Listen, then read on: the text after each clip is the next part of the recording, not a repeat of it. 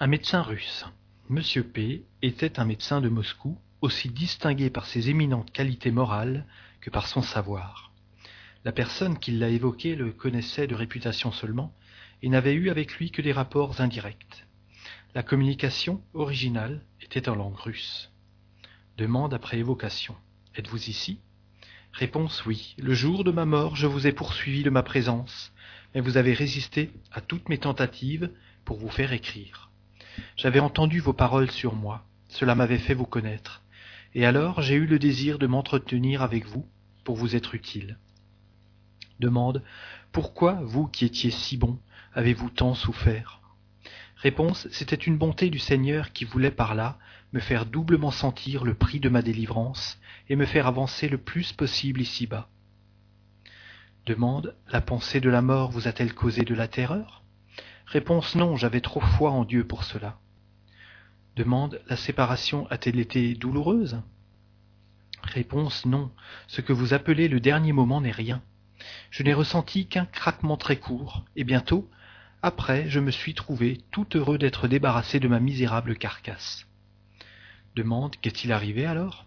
Réponse J'ai eu le bonheur de voir une quantité d'amis venir à ma rencontre et me souhaiter la bienvenue, ceux notamment que j'ai eu la satisfaction d'aider. Demande Quelle région habitez-vous? Êtes-vous dans une planète? Réponse Tout ce qui n'est pas une planète est ce que vous nommez l'espace. C'est là que je suis. Mais que de degrés dans cette immensité dont l'homme ne peut se faire une idée. Que d'échelons à à cette échelle de Jacob qui va de la terre au ciel, c'est-à-dire de l'avilissement de l'incarnation sur un monde inférieur comme le vôtre, jusqu'à l'épuration complète de l'âme. Là où je suis, on n'arrive qu'à la suite de beaucoup d'épreuves, ce qui signifie de beaucoup d'incarnations. Demande, à ce compte, vous devez avoir eu beaucoup d'existences. Réponse, comment en pourrait-il être autrement? Rien n'est exceptionnel dans l'ordre immuable établi par Dieu. La récompense ne peut venir qu'après la victoire remportée dans la lutte. Et quand la récompense est grande, il faut nécessairement que la lutte l'ait été aussi. Mais la vie humaine est si courte que la lutte n'est réelle que par intervalles, et ces intervalles sont les différentes existences successives. Or, puisque je suis sur un échelon déjà élevé, il est certain que j'ai atteint ce bonheur par une continuité de combats où Dieu a permis que je remportasse quelquefois la victoire. Demande. En quoi consiste votre bonheur? Réponse. Ceci est plus difficile à vous faire comprendre. Le bonheur dont je jouis est un contentement extrême de moi-même, non de mes mérites, ce serait de l'orgueil, et l'orgueil est le fait des esprits de réprobation, mais un contentement noyé, pour ainsi dire, dans l'amour de Dieu, dans la reconnaissance de sa bonté infinie. C'est la joie profonde de voir le bon, le bien, de se dire peut-être ai-je contribué à l'amélioration de quelques-uns de ceux qui se sont élevés vers le Seigneur. On est comme identifié avec le bien-être. C'est une espèce de fusion de l'esprit et de la bonté divine. On a le don de voir les esprits les plus épurés, de les comprendre dans leur mission, et de savoir qu'on en arrivera là aussi. On entrevoit dans l'incommensurable infini les régions si resplendissantes du feu divin, qu'on est ébloui même en les contemplant à travers le voile qui les couvre encore. Mais que vous dis-je? Comprenez-vous mes paroles? Ce feu dont je parle, croyez-vous qu'il soit semblable au soleil, par exemple? Non, non, c'est quelque chose d'indicible à l'homme, parce que les mots n'expriment que les objets, les choses physiques ou métaphysiques dont il a connaissance par la mémoire ou l'intuition de son âme, tandis que, ne pouvant avoir cette mémoire de l'inconnu absolu, il n'est pas de terme qui puisse lui en donner la perception. Mais sachez-le, c'est déjà une immensité de bonheur de penser que l'on peut s'élever infiniment. Demande. Vous avez eu la bonté de me dire que vous voulez m'être utile? En quoi je vous prie? Réponse. Je puis vous aider dans vos défaillances, vous soutenir dans vos faiblesses, vous consoler dans vos chagrins. Si votre foi, ébranlée par quelque secousse qui vous trouble, vient à chanceler, appelez-moi. Dieu me donnera des paroles pour vous le rappeler et vous ramener à lui. Si vous vous sentez prête à succomber sous le poids de penchants que vous reconnaissez vous-même être coupable, appelez-moi.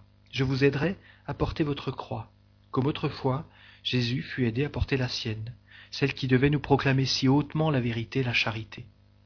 Si vous faiblissez sous le poids de vos chagrins, si le désespoir s'empare de vous, appelez-moi. Je viendrai vous tirer de cet abîme en vous parlant d'esprit à esprit, en vous rappelant aux devoirs qui vous sont imposés, non par des considérations sociales et matérielles, mais par l'amour que vous sentirez en moi, amour que Dieu a mis en mon être pour être transmis à ceux qu'il peut sauver. Vous avez sur la terre des amis sans doute, ceux-là partageaient peut-être vos douleurs et peut-être vous ont déjà sauvé. Dans le chagrin vous allez les trouver. Vous allez leur porter vos plaintes et vos larmes, et ils vous donnent en échange de cette marque d'affection leurs conseils, leur appui, leurs caresses. Eh bien, ne pensez-vous pas qu'un ami d'ici soit aussi une bonne chose? N'est-il pas consolant de se dire Quand je mourrai, mes amis de la terre seront à mon chevet, priant pour moi et pleurant sur moi. Mais mes amis de l'espace seront au seuil de la vie et viendront en souriant me conduire à la place que j'aurai méritée par mes vertus. Demande. En quoi ai-je donc mérité la protection que vous voulez bien m'accorder? Réponse. Voici pourquoi je me suis attaché à vous dès le jour de ma mort.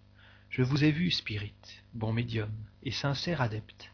Parmi ceux que j'ai laissés en bas, je n'ai vu que vous d'abord. J'ai alors résolu de venir contribuer à vous avancer dans votre intérêt, sans doute, mais encore plus dans l'intérêt de tous ceux que vous êtes appelés à instruire dans la vérité. Vous le voyez, Dieu vous aime assez pour vous rendre missionnaire. Autour de vous, tous, petit à petit, partagent vos croyances. Les plus rebelles, tout au moins, vous écoutent, et un jour, vous les verrez vous croire.